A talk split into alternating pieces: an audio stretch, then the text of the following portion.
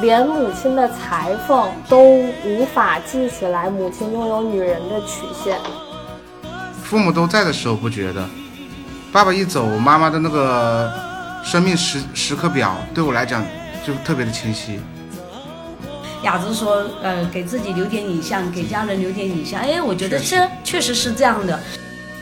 然后有了这种共同话题以后，会发现哦，我妈更完整了，她不再是妈妈。不是那个为父亲或者为女儿付出型的那个人了，确实是一个丰富生活的手段。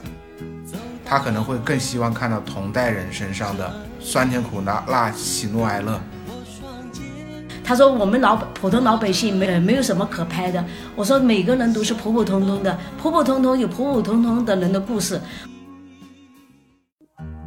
这是一档嗑着瓜子儿讨论生老病死的播客节目。我们会尝试在轻松坦诚的对话中，讨论如何优雅坦然地应对从中年到老年的各种变化，无论是自己的还是父母的。大家好，欢迎收听《中年延长线》，我是倩倩，我是大聪聪。今天呢，我们节目可以说是蓬荜生辉，因为呢，就是没有哪个节目可以同时邀请四位导演上节目，一对母女，一对母子，他们是母亲母亲影展以及妈妈拍片工作坊的发起人和参与者。不管大家都是喜欢电影的，还是好奇导演们，尤其是妈妈们成为导演之后会如何讲述自己的故事，相信今天的节目呢，会让大家重新理解电影。至少我自己是出自于自愿，然后不是为了完成任务。看完就是四位的作品之后有这样的感觉，所以也希望这期内容能够鼓舞大家来报名参加我们接下来的活动。因为声音节目大家就是只能身临其境，但是可以来线下观看，这个比较重要。观看并且呃鼓舞自己的妈妈也成为像我们今天的嘉宾妈妈们一样，呃拿起相机呃拿起专业的设备来讲述自己的故事这样的一个线下活动。那么。我们就开启接下来正式的内容。嗯，首先欢迎我们今天的四位导演，欢迎四位大导。好的，那么请四位导演各自做一下自我介绍。好呀，好呀，好呀。大家好，我叫梁丑娃。对，这不是艺名。是，这是我的真名啊，很惭愧。嗯，我是一个纪录片创作者吧。然后我旁边的是雅子老师，是我的妈妈。你要跟大家打个招呼吗？嗯，大家好，我是梁丑娃的妈妈，我叫张亚林，一个退休的护士，今年六十岁。啊，我叫王凯，我也是一个记录者、纪录片拍摄者。呃，能在母亲影展认识丑娃和雅子阿姨，非常高兴，也非常高兴受丑娃的邀请来跟大家录这个播客。大家好。我是万年军，今年六十一岁。我是王凯的妈妈，呃，在那个草场地妈妈工作坊里面认识了雅芝跟那个丑娃，啊，很荣幸。因为觉得你们做了一件很了不起的事儿，然后所以就想让你们跟听众朋友们先介绍一下你们做了一件什么样了不起的事儿，然后就这我们真的觉得很了不起。然后就是你们的目的和。呃，整个这个事情现目前的进进展是什么样子的？让大家都了解一下啊。嗯，呃，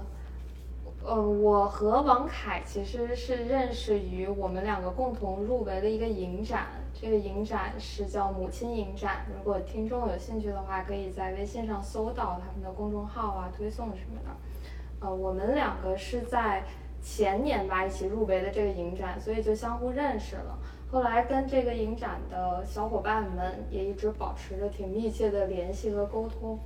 然后后来，我妈看我说，哎，我做纪录片这行，觉得做的也挺好的，挺热闹的。她问我说，我是不是也能拍呀？然后我就跟凯哥还有其他的小伙伴说，要不然我们是不是可以做一个这样的工作坊，让妈妈自己去表达他们想说的话，而不是说我们去拍母亲，让母亲来。呃，自己拿起摄像机，自己说想说的话，这样，然后就特别意外的集结了一帮小伙伴，然后我们的妈妈们都很有表达欲，都说你们能干的事情我也能做，所以就做了这个妈妈排片吧工作坊。嗯嗯，所以发起人是雅子，对，这个始作俑者是雅子老师。我们当年也是文艺，呃，女青年嘛，多有一颗文艺的心。所所以，雅子，你当时真的是想拍，还是说就是说着玩儿？觉得说你也没什么了不起。因为年轻的时候有好多照片，那前儿没有现在的这种手段，嗯、可以录像啊、录音都没有。但是我们那个时候刚刚开始有彩色照片，所以嗯，我的彩色照片，嗯、曾经收集了一个鞋盒那么多，主要也是喜欢吧，嗯，记录生活。可以记录生活，也可以看看年轻人现在的生活是什么样子，也就这样。我觉得可以回溯到你原来的那个故事，嗯也对我做纪录片有很大影响的那个故事，嗯，你要不要哪个？呀？就是你说，呃，你原来呃东方时空吧，哦还是什么？嗯，在丑娃三岁的时候，呃，嗯，我们参加了一个，因为我比较喜欢写东西，呃，发表在报纸上。后来呢，呃，东方时空的陈芒，嗯、他现在已经去世了，但是他那个小组就过来来，呃，拍摄我，拍摄我和丑娃，再加上我家阿姨的一些讲述老百姓自己的故事。嗯，因为当时拍了半年，当时的手段也很简陋，经常在充电，摄像机扛着很大的摄像机在充电，不像现在一个手机就能解决问题。足足拍了半年，在夏天的时候，嗯、他要求我们就是，呃，我们几个人要永远要穿一件衣服，不要变，要变的话，下次还要哪件衣服，你一定要穿那件衣服。所以给我的印象特别深。哎，我觉得这也没什么嘛，我觉得我也可以干，所以导致了到最后，我说丑娃拍完以后，我跟他在国外拍了一个，拍完以后，我觉得我也可以试试。嗯，雅子老师的整个项目已经执行完成了，并且我真的是没有快进的完看完了您的这个作品。您现在觉得是和之前想象的是一样的吗？这个过程？嗯，也挺复杂的，因为好多东西不是太明白，图片就是拍摄的内容和音乐和最后连接有很多问题，但是特别好的是他们年轻人在呃网上教我们，我们弄成了一个工作组吧，一个小的，嗯、八个妈妈还有他们的孩子，我们这些子女一块儿，嗯、我们基本上每周都活动，嗯、提高了我们的记忆，呃，效果挺好的，我们每个人都有收获，而且由此现在还可以不断的拍下去。开到阿姨嗯，阿姨是您拉进来的吗？还是看到这么多人踊跃报名之后也情不自禁加入的？没有，我是硬拉进来的。是吗？那当然了，因为我不像那个雅这样的，呃，那个比较活跃，然后也也有艺术方面的这些，然后呢，我也就对这一方面呢，呃，就是呃一张白纸。那我出去玩的话呀，我从来都不怎么拍，都是跟随着别人。然后现在，我我小孩呀，王凯呀，他他说，嗯，你看那个我们办了一个妈妈工作坊，呃，你也可以试着来，呃，拍一拍，呃，怎么样？然后我开始因为很害怕，因为自己没有拍过，呃，也不知道也也不知道怎么去拍，也不知道呃拍到拍到什么程呃呃什么程度，呃就比较比较好样的那种题材。然后他说你试一下嘛，你不要那个追求那么完美嘛，那哈，反正先试试看。还有群里面呃妈妈房里面有很多姐妹们，你都可以跟她们多接触多交流，在她的呃鼓励下，然后我就啊、我就进了妈妈工作坊，然后后来也就在我的压迫下，哎对，也也算前面是在压迫，后来慢慢的自己也在那个妈妈工作坊，因为呃那时候是每周都会有有活动，然后我我我看了一下这些姐妹们呢，都比较就是呃思想啊，呃精神精神文化方面呢都比较丰富。呃，特别是我最欣赏的是呃雅子，我还雅阿姨快点拍下来。我然后我是我很欣赏你，又会写书，又剪的那个那个长那个那个剪纸那个哎非常的漂亮。然后他篆刻的东西又很棒，哎呀，反正我不得了的喜欢他，呃，他的呃他的本人跟他的作品，然后就我慢慢的就被这个吸引过来了。实际上呢，我按照我本意的话呀，我拍我不知道怎么拍，真的，我我是说句实在的，我拿了个相机在公园里面先拍一拍。呃，拍了一下呀，我哎呀，我又觉得别人看着我，我我又不好意思，我又赶紧把它，然后还有在那个妈妈工作坊里面的这些小那个小老师啊，我我说是要要搭上他们的船，我有一集是这样的，要要要远行，呃，就是说试试着来哈，呃，往前面走，就这样的作品出来了，还是感觉。心里面还是有点欣慰一样的，哎呀，还留了一点影像，就像雅子说的，呃，给自己留点影像，嗯，还还是蛮高兴。等会儿我有一个问题，我们要不要让两个妈妈介绍一下自己片子？要不然我们一直在聊，我怕听众会听不懂。好的，你们每要不你们每每每个人都介绍一下。凯哥从凯哥先来吧。对，对。呃，我重点介绍我自己的第一部影片《影》。呃，这部影片的起源就是因为我当时很想跟我妈妈能在母子关系外建立一种关系，然后我觉得摄像机可以帮助我。其实，在最后也有人说过，我这部影片，我觉得也我我好像似乎也没有真正有一种好像很实质性的改变，但是我觉得在这个过程中，呃，我觉得这些这些失败是很具有启发性的。我把握，我把握住了。我那段时间，我其实是我对我生活的反思，也包括我对我自己的爱，也包括我对我和我妈妈之间感情的一种最最最直接和浓烈的一种期待。我觉得这种这这个东西对我来讲特别特别重要，所以我也在想，呃，可能很多拍摄者或者新刚开始想要去拍摄的人。可能他们也会觉得会害怕有一种无效和失败，比如，呃，别人拒绝，呃，父母可能拒绝自己拍，或者，呃，对这个拍摄可能会有一种不适的一种感觉。但是我觉得这这都是一一些很好的打开，不要就是不要因此而特特别气馁，啊。刚刚你们也讲了一个未知的焦虑的过程中呢。就然后就慢慢的试着拍了，主要是讲，呃，我妈妈那个年代的生育观，我我这个年代的对生育观，还有我孩子对，呃呃这个年代的生育观，就结合三代人讲这个是罗生罗生门，我当时不好取什么名字。嗯，那个草场地的那个张梦琪，他就说取一个罗生罗生门。我的那个短片叫《我也爱你》，是一九年的片子了。当时我是偶然得知我妈有焦虑症，然后我就很好奇她焦虑症的来源是什么。作为女儿，我也一直很愧疚。嗯，我想说，是不是因为婚姻，是不是因为生孩子阻挡了她曾经的艺术之路？所以就。这样一个缘由吧，我在国外办了一场给我妈的那种画展，嗯，就是她现场现场作画的一个表演，请了很多观众来，然后同时也跟我妈展展开了一场比较深入的对话，然后也是以这个片子为契机才才有的妈妈，才有我妈的片子，可以这么说吗？鸭子，你要介绍一下你自己吗？嗯，我的片子叫《快乐小药》，因为。嗯，属于中国人的那种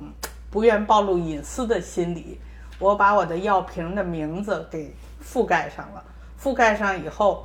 我写什么呢？我就写了一个“快乐小药”粘在药瓶上了，谁也不知道我的药是什么。我这片子主要是从我生活的各个方面，嗯，去挖掘我内心的焦虑，就这么一个东西，也不长，很短。但是我现在已经把快乐小药改了，改成明儿见。您觉得这个电影到底是给谁拍的？嗯，最大的意义在于我的第三代能看着。不是吧？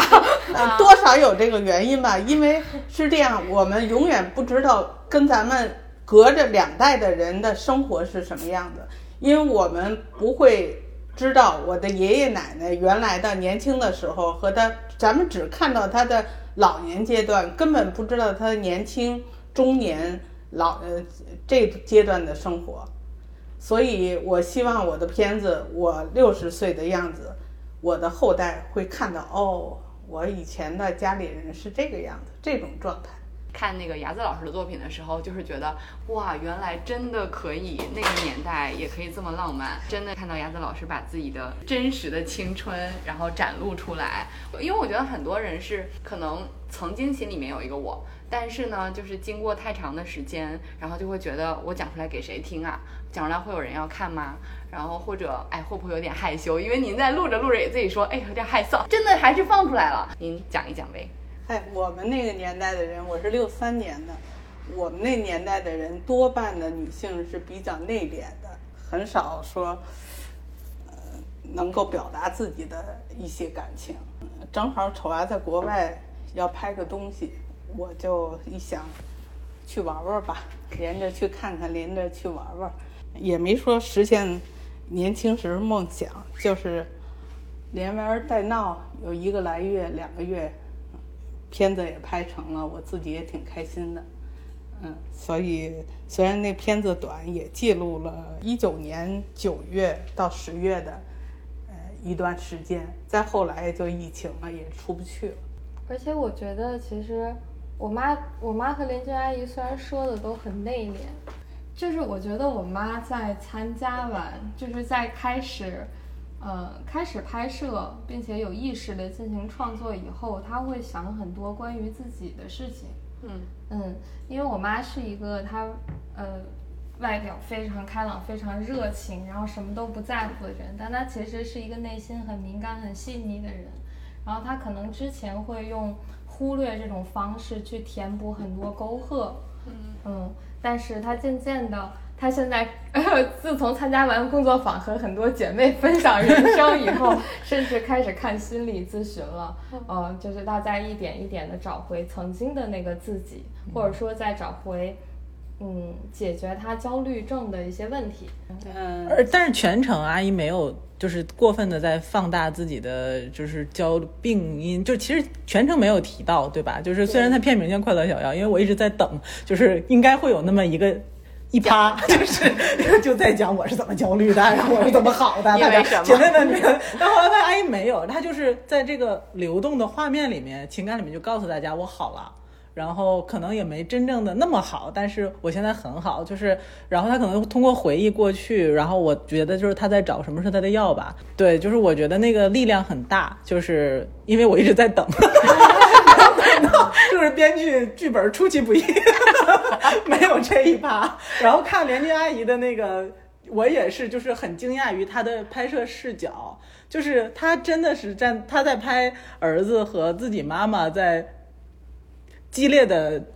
就某一件事情交，就是交锋。然后我觉得凯导就一直在输出，一直在输出，一直在输出。然后，然后连军阿姨就是一个旁观者的视角，但其实在讲的就是他们的事儿。然后他居然得出的结论是：哦，我我现在知道我儿子是这么想的了，我以后也是个开明的婆婆，哈哈哈，就是这种感觉。就就我觉得，就是我没有想到妈妈们会是这样的视角在看待这个问题。他们选了一个主题，然后但是他们的对于这件事儿的理解的走向跟我们传统就我们想的妈妈应该走向是完全不一样的。嗯，但是你还是也不知道自己妈是怎么想的，对吧？我不知道，就是倩倩先看了雅子。老师的影片，然后就跟我讲说那个，然后又看了连军老师的影片，说你一定要让你妈妈看，就是他，就是我跟倩倩讲，我妈妈是一个文艺女青年，然后呢，他就说你一定要看，然后就是说，我感觉就是你妈就是这样的文艺女青年，是吗？对，但后来我看了雅子之前。文艺女青年，我觉得我妈肯定不是文艺女青年。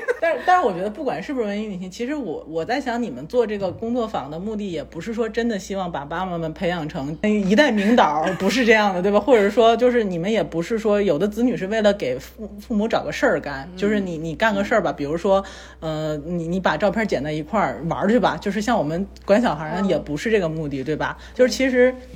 就是我我特别想知道，就是两位。妈妈阿姨在参加完工作坊之后，这事儿可能他们也我不知道还有没有在后续拍片的计划，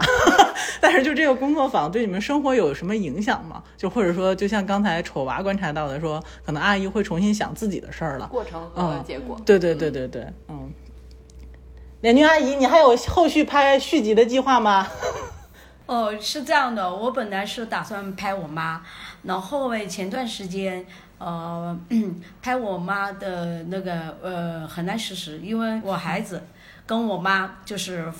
发生了激烈的，因为是他拍了他，然后我妈知道了，她说嗯要他不准拍，呃然后诶，如果你呃你如果呃用了用了他的话，也就是拍把他的视频呢、呃就是说素材素材呀，放到呃哪哪里去了的话也，他会去那个呃去上法庭告他，吓得我不敢往下面再那个再拍他。但是我还是想试着，就是说我我也跟我孩子讲，我说我还是想试着就拍我妈，因为我妈八十五了哈，我就我跟我妈也是这样的说，我说妈你为什么这么惧怕的哈？我说你我们是想留点你的影像，就是百年之后啊，我们想你的话呀，我们可以看一下呀哈，对不对？我爸生前的时候。呃，我们都没有这个意识，然后有的时候想想他的时候呗，就只能是看一下子拍了照片，因为我妈嗯生病了，刚我在照顾她。我说妈妈，我说要不这样的，你你害怕拍，那那我说你就拍我呀，我说我拿着相机给你，你来拍我呀。然后我妈就放下放下心来了吧，然后我就拍了一点点她。就这样的，他说我们老普通老百姓没有什么呃没有什么可拍的。我说每个人都是普普通通的，普普通通有普普通通的人的故事。我说你天天看电视，我说电视里面的电视剧也大多数都是啊。哦，我说呃为什么你也看得津津有味呀？呃，就是在普通人的身上发生发现发现那个亮点。我说你的思想境界多多么高，因为我妈生病了噻哈。啊，呃，就要去治。他说不要治，浪费国家的钱。我把这个东西，我说你与你与人家想的不同，你是一个老党员的想法，呃，我说这就是你的亮点啦、他就不做声。这个拍摄难度不低于当年王家卫拍《重庆森林》。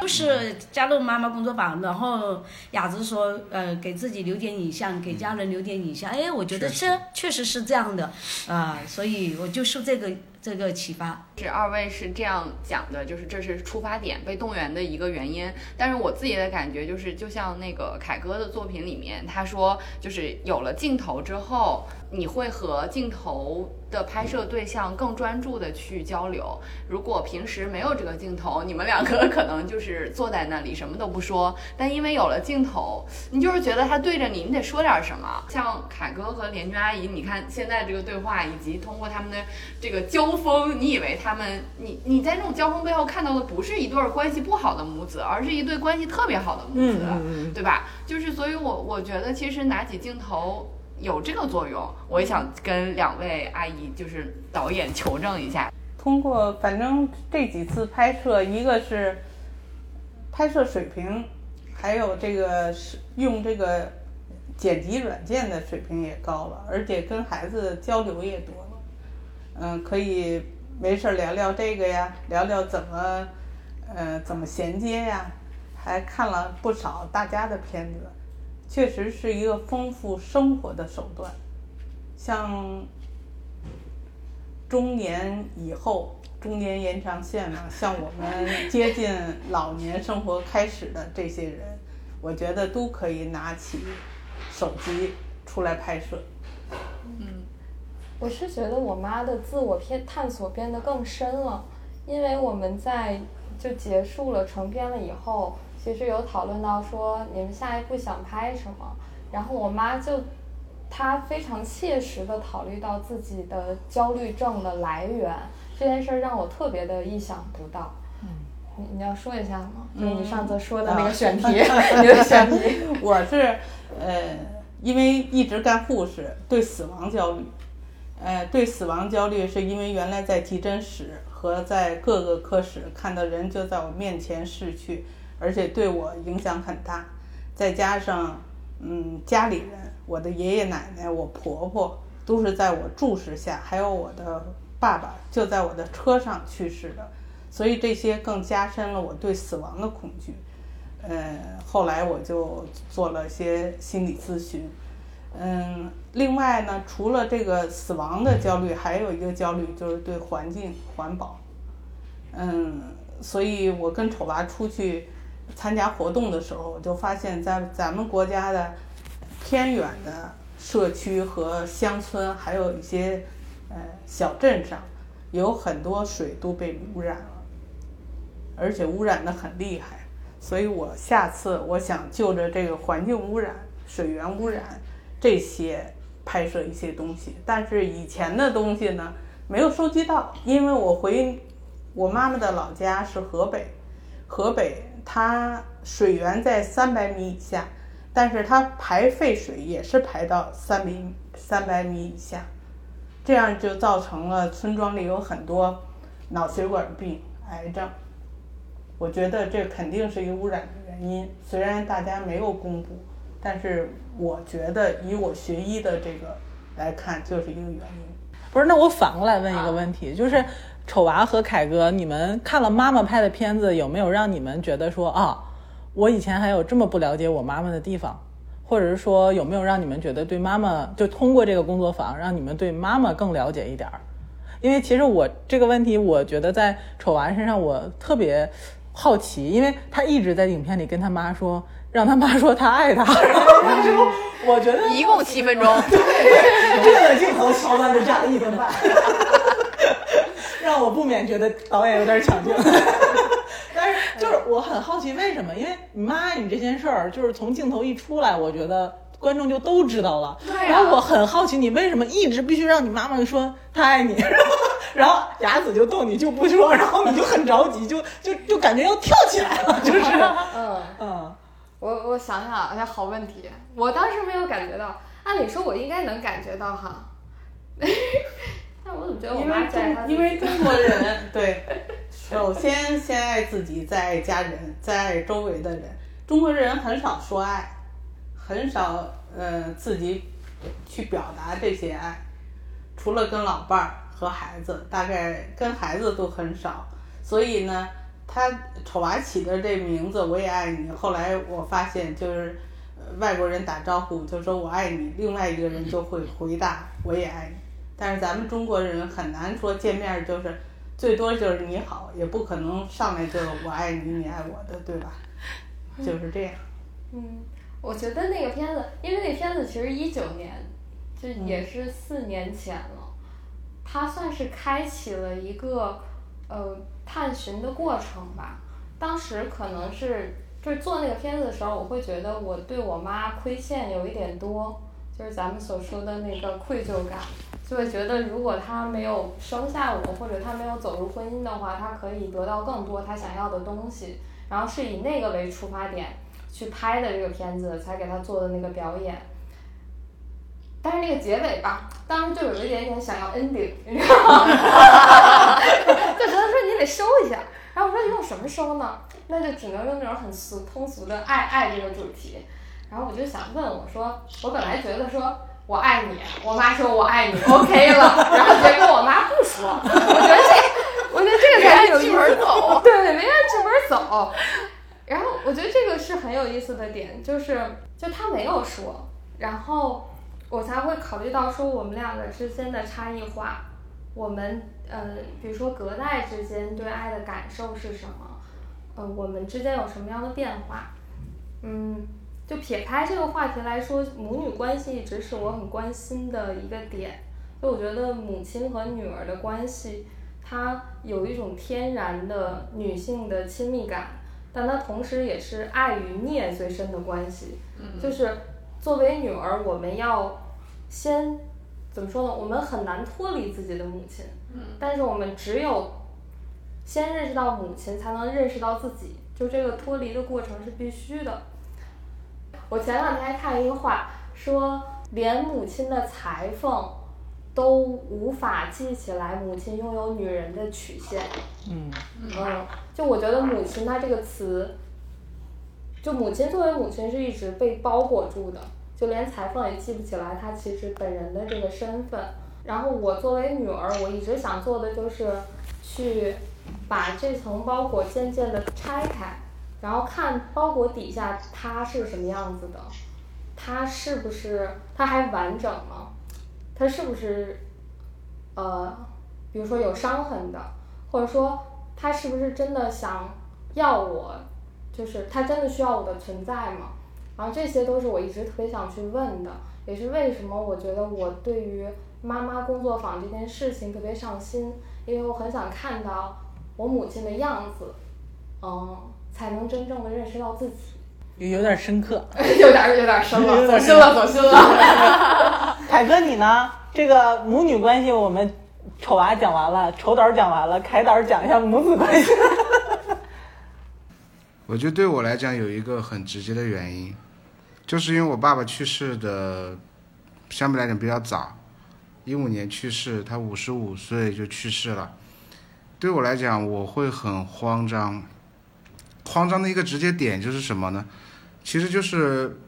父母都在的时候不觉得，爸爸一走，妈妈的那个生命时时刻表对我来讲就特别的清晰，就有一种。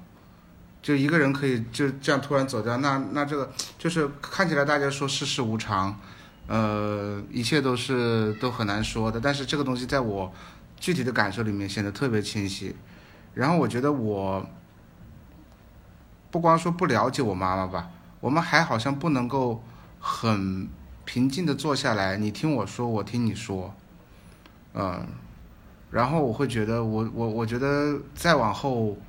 嗯，我我我好像能看到两种，我们各自在我们各自身上的某种孤独感一定会爆发出来。我我不知道怎么去面对，可能一方面我也是觉得，呃，爸爸去世了，可能我的成长要开始的，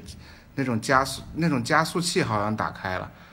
嗯，原来是很想脱离家庭，脱离家庭想做自己的事情，总觉得父母的很多，嗯，呃，唠叨啊或者什么东西啊。都更多觉得好像是一个阻挠一样，现在其实某种意义上讲阻挠没了，那么我面对的那些空白，其实也会突然之间到我身上来，其实，其实就是一个彻底的一个某种某种意义上的断奶，但是我当我觉得这个奶断的时候呢，我原来只知道自己不要什么，但是我不知道怎么要什么，我不知道我要什么，我说的这个要不是说我没有兴趣爱好，而是我不知道我要一个什么样的关系。我要一个跟家人也好，跟自己的情感生活也好，等等的一切，其实我很空白。然后我会觉得我那个，我觉得我的，我原来从叛逆中获得的那种能量，其实供，就供能不足的一种感觉。嗯，我觉得我是有一个这样子的起点，想拍我妈妈的。然后，而且我妈妈一个人，她不断给我的关心，都会让我感觉到有一种羞耻感。啊，我我我我很，我其实我很渴望爱。但是我会很很厌恶自己渴望爱的那个样子，因为我感觉我好像还在，还是被保护着，还是在，甚至想的更极端点，还是在一个吸血的状态一样。我不知道那个那一天什么时候到来，以一种更加想象中更加平等，呃，他也从某种状态中，反正我们两个都不是在母子关系的，只是在这个框架里聊天啊，分享事情啊，我就很很期待一个这个东西。我妈妈当时我会觉得我妈妈是很深度的扮演了一个母亲，对我，我我我我我不知道，我当时我是想的我该怎么摇醒她，我会有这种想法，对我都还没有说我我怎么去看见她或者了解她，我觉得我那时候是弱的，就是我根本没有能力什么去看见她，我先先先把她撞醒，我觉得你不要总觉得你要当我妈妈已经很难很难了，我那时候是有这种感觉，所以。我我就我觉得我拍当时拍第一个片子的时候，很多时候就是又很急躁，又很冒犯，又很粗鲁，但是我觉得我又很很很很直接，很很单纯，就这种感觉。哦，我觉得确实是看过那部电影的感觉。那部电影为什么叫瘾啊？我当时觉得就是我我我妈妈希望通过母亲的身份。控制我，或者控制把握住她觉得快要失控的生活，然后我觉得我用摄像机也在控制着，呃，我想要把握住的生活。我们都有相似的举动和相似的动机一样的东西，但是我们又在不同的时时空里面，好像在做着这个同样的一些事情，所以我觉得就是有有点上瘾。最早我看，呃，联军拍的那段就是，呃，给王凯买鞋。王凯在那个台阶上就说：“不要，你为什么要给我做主？”哎呀，给我气的呀！当时，当时我看的，我气得不得了，我就在电脑前面，我就说王凯怎么这样啊？他怎么能这样啊？就给我气得不得了，我记得特别深。那个电影是几年前？呃呃，一八年，对，说句实话，我在看完那个电影的时候，我那天跟你们连就是前彩连线的时候，我当时心想，觉得，哎呀，这个凯导肯定不太好惹，就是 肯定很可怕。但是没想到，嗯，就是很平和。然后包括今天的这个节目，很性感有没有？很感很感性，很感性。对，但是但是大家听现在就是凯哥的坦诚，然后以及大家如果真的有机会看到就是大家他们的作品，然后再听到今天录音，就会知道，我觉得可能他们的母子关系，还有现在沟通的习惯，包括彼此看待彼此都会不太一样，对吧？就是因为我看他们俩。就我读到的，就虽然表现形式不一样，一个温柔一点，一个激烈一点儿，然后可能一个 man 一点儿，一个这个深情一点，但他们，我觉得我从他们出做这件事情出发点里，都读到一种对母亲的愧疚。嗯嗯，就我不知道为什么，就是这，因为这我也有，你也有，就是就是我们聊天的时候，特别东亚，是因为我们独生子女得到了，而且有的时候那个愧疚在母亲看来就觉得。有点矫情，就是他母亲就像凯哥讲的，他深深的在自己的角色里，觉得这是我应该做的事儿，你愧疚什么呢？这不就是我的职责吗？但我们就会觉得说，哎呀，你是你呀，是 就是你在哪儿啊？你不要都是我呀。然 后就是，但是我不知道是我们这代人共有的，因为我们都独生子女吧。就因为妈妈就说，你就是我现在觉得生命最重要的活下去的理由。然后我就是觉得天哪，这太重了，我承受不了。我觉得其实是我帮他找他的人生支柱的时候，是在给自己减压。就我我深深的知道，说我我另外一个自私的原因是，天哪，你不要这么爱我，或者你不要把我当成你生命唯一的支柱，这支柱折了怎么办呀？嗯，我特别好奇，两位妈妈，对对，两位妈妈，你们对愧疚的看法是什么？你们对？自己的父母有这种同样的心理吗？有，我是肯定有的，因为我妈妈嗯去世刚两年，刚刚过。我们这年代的人一直听父母的话，没有过自己想要的生活。但是呢，一方面要挣脱父母的羁羁绊往前走，一方面又要不要让别人说不孝顺，一定要听父母的话。孝顺孝顺，首先是要顺着才能做到孝，所以埋没了自己本心的一些东西。等父母不在的时候，我发现就好像是松了一口气，就使劲往前奔。可是往前奔的日子又想又能看到头，所以这是很悲哀的一件事。所以我才有死亡焦虑。年军阿姨呢？我。我同感。你会有愧疚吗？就跟我原来跟你说，我我会觉得总有一种罪恶感，因为我觉得我没有办法给予你，对你母亲有愧疚感了。对，就会容易有这种。我只是说，对现在，如果我就是说，呃，他需要我的时候，呃，我我不在他身边，呃，哪一天他嗯百年之后的话呀，我觉得我会有愧疚感。我之前没有，因为我妈是一个事业型的人，她从来都不管我们的，啊，就这样的。然后，呃，就就如果现在她是呃年纪大了哈，八十多了，然后行动不便或者是呃有病啊什么的，想我就觉得我要尽力去去照顾她。呃，如果我觉得我没有尽力的话呀，我就我我想啊哈，我觉得我会我自己有时候晚上会想，哎呀。如果哪天我妈走了，我我哪方面会有愧疚感呢？我觉得，如果是她生病了的时候，我没有尽力的话，或者平时她身体还好的时候，我没有没有尽孝的话，就是不是呃，然后没有那个呃，去对对她好一点呢？我觉得我会有愧疚。两位阿姨，那你们作为母亲这个身份是怎么看待子女对你们的愧疚呢？还成吧，没有，我觉得我们家丑娃挺开心的，没什么愧疚。丑娃在话筒外刺了自己一刀。连连军阿姨，你觉得凯哥是就嘴上说说说而已吗？不是不是，他他会那个，他他会有行动。那阿姨，你觉得他他愧疚？你想你想跟他说点什么呢？你觉得他有必要像你们对父母那样愧疚吗？对你们？人之常情，就是说，哎，呃，你吃了饭吗？他回来哈，我就说你吃了饭了吗？哈，呃，来来来，呃，有什么好吃的我就来。他就说，哎，你你千万不要这样的，哦，我我我我自己来，我自己来。啊、他他就就就就怕那个，他说你不要回到回到解放前了，呃呃，他他就想让我那个放下包袱，呃，不要那种好像呃，还是把他看成小孩，他已经是成人了，他要他要呵护呵护我，他要呃他要保护我那一种感觉，他现在反过来了啊、有时候还唠唠叨叨的，他自己也说，诶，我是不是跟你换了个角色呀？啊、我说是有一点，嗯。那那各位就是参加呃母亲影展和妈妈工作坊的成员们，你们有觉得因为这次呃这样的一种活动或者是整个的过程，让彼此的关系会更平等吗？嗯，我觉得，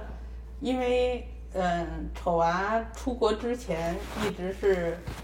被家里保护的对象，因为我一直把他当做小孩子，包括上大学的时候，每周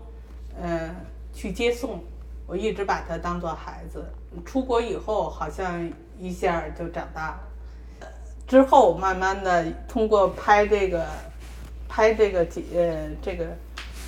这个片子，确实好像本来也挺好的哈，好像更好了，我很满意。你很满意啊？杨老师说满意了。嗯，我就我就补充一点点啊，我觉得就是你拿起摄像机那一刻，你去对准对准你家庭的问题也好，矛盾也好，那个时候你突然变成一个客观的观察者了，就是你不会，你很难再陷入那个情绪情绪里了，你更像是在拿起摄像机分析。因为你你对面的人也变成客体了，他不再是你的母亲、你的父亲，你突然就说啊，我好像可以从换一个视角去看待这个问题了，所以这个还挺重要的。嗯，而且他那个雅雅子老师那个影片里有一个片段是他们两个在喝粥，然后、哦，那然后个我也想说，然后喝粥聊天，就是两个女人，对对，那那一段特别的棒。是不是？是不是？就是越看越觉得这哪是母女俩，就是这简直就是两个女人在灵魂深，而且他们云淡风轻说男人怎么怎么着，然后然后怎么怎么，就是我感觉哇，就是，而且句句在点儿。而且顿时你都觉得那粥好喝了。经常的，我们经常有时候开车的时候、吃饭的时候，我们经常聊一些各种各样的问题。对对，也这还真是从开始我妈开始拍摄以后，对我感觉有一种从母女关系中解离的感觉。是吗？对，就是因为我也天天跟我妈科普一些女性主义的知识，然后我妈现在就非常乐于跟我一起骂男人。嗯 就是你开始跟他这样可可以吗？造成性别歧视吗？对不起，男人。嗯，就是自从我们俩开始有这种共同话题以后，你突然发现他，嗯，在母亲这个标签以外的角色，你发现说哦。他有这个观点，他可能不是针对我爸的，他是针对整个女性群体的，就哦，然后本来也不服输，对，本来他对他突然会跟我说到说，哦，我觉得如果我是一个男人的话，嗯我可以获得更多成就之类的。然后有了这种共同话题以后，会发现哦，我妈更完整了，她不再是妈妈，不是那个为父亲或者为女儿付出型的那个人了。然后她有自己的观点、自己的表达，对对我来说都很重要。嗯嗯，连娟阿姨呢？反正我们就是我们母子俩就是无话不谈，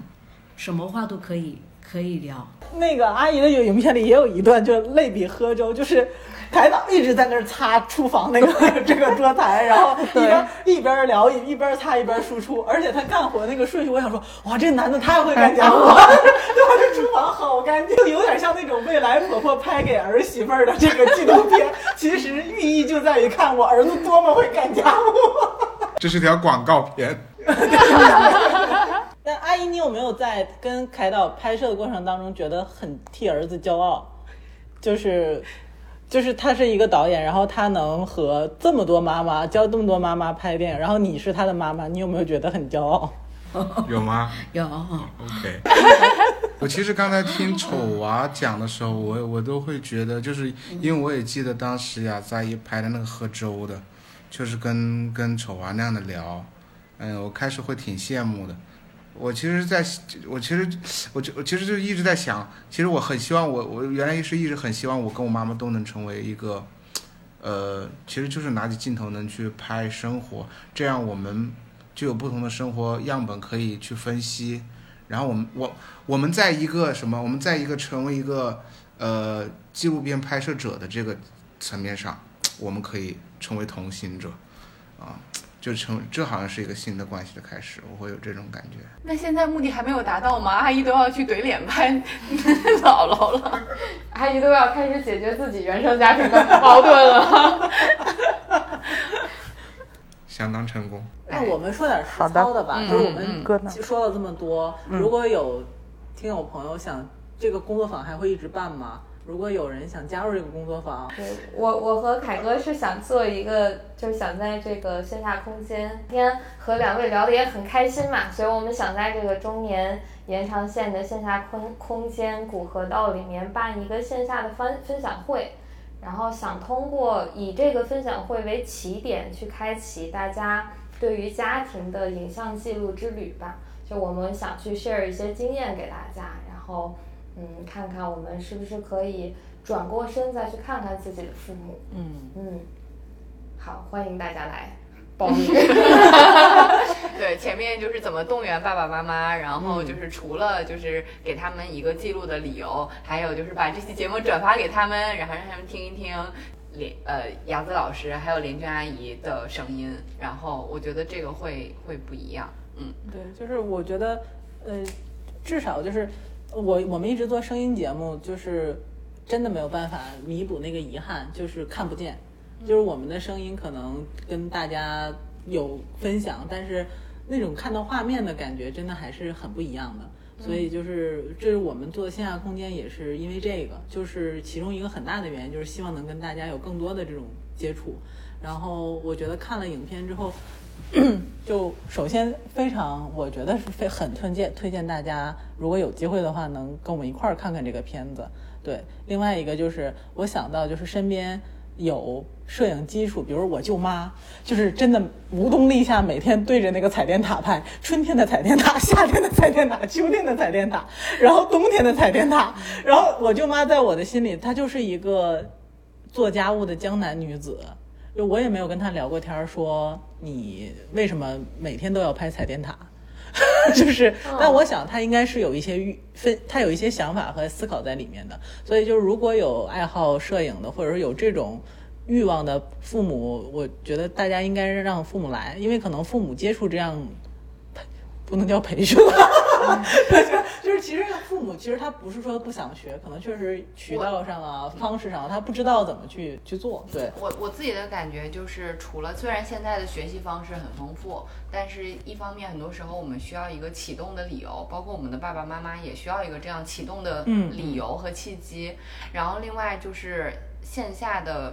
培训、教学等等，就是这种连接不能代替。就是线上虽然也可以，线上可以解决很多问题，但是我们也会尝试，就是如果我们这个活动就是有呃持续的大家的欢迎的话，我们肯定会有线上的不同呃形式的工作坊来进行。但是就是线上和线下，就是我觉得人和人之间这种连接是很重要的。这个不是我们自己去 B 站上随便搜一下说怎么怎么学什么，就是这个 skill 是一方面，但我觉得人和人之间这种彼此的激发，然后包括像连娟阿姨和雅子老师，就是变成了朋友，对吧？就是即使是远程的，就是这种彼此的鼓舞，是我觉得很多脱离了工作身份之后的爸爸妈妈最需要的。嗯，嗯，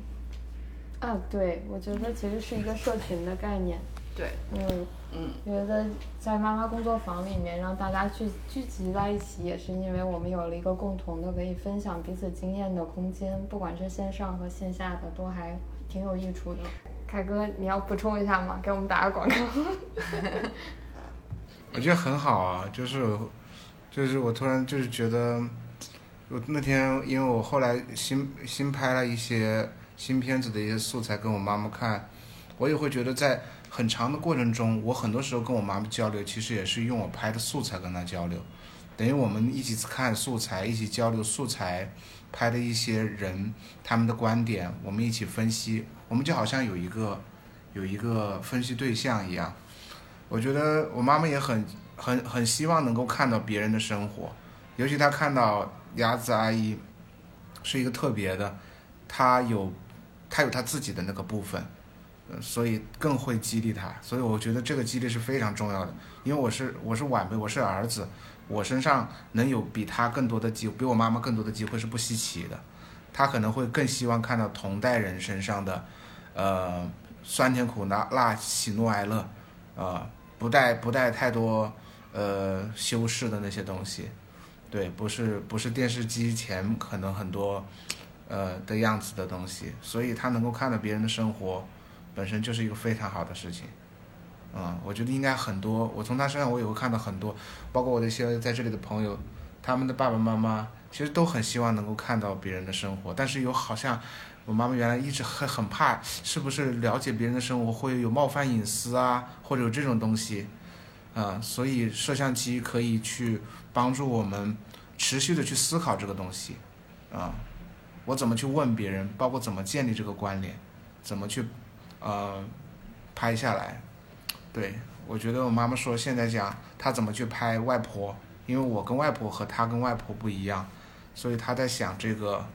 她怎么去拍她？我觉得这个本身这种困难哈，拍摄中的这个困难，她愿意这样的用这么积极的方式去看待，这就是很好很好的。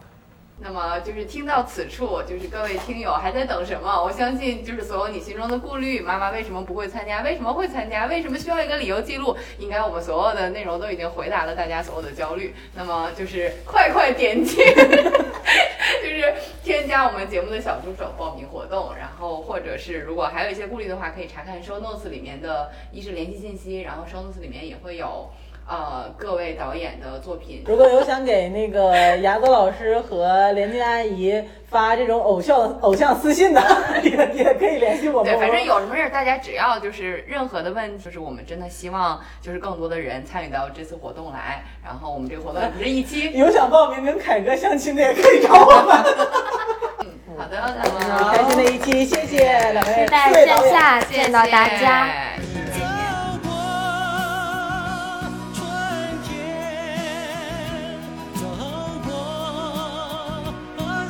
感谢大家收听本期内容。我们的听友微信群已经开通，欢迎添加小助手 Disrupt Aging 二零二一的微信 D I S R U P T A G I N G 二零二一，成为我们的好朋友，入群和我们分享讨论你的生活困惑，或者向我们推荐主题以及身边的嘉宾。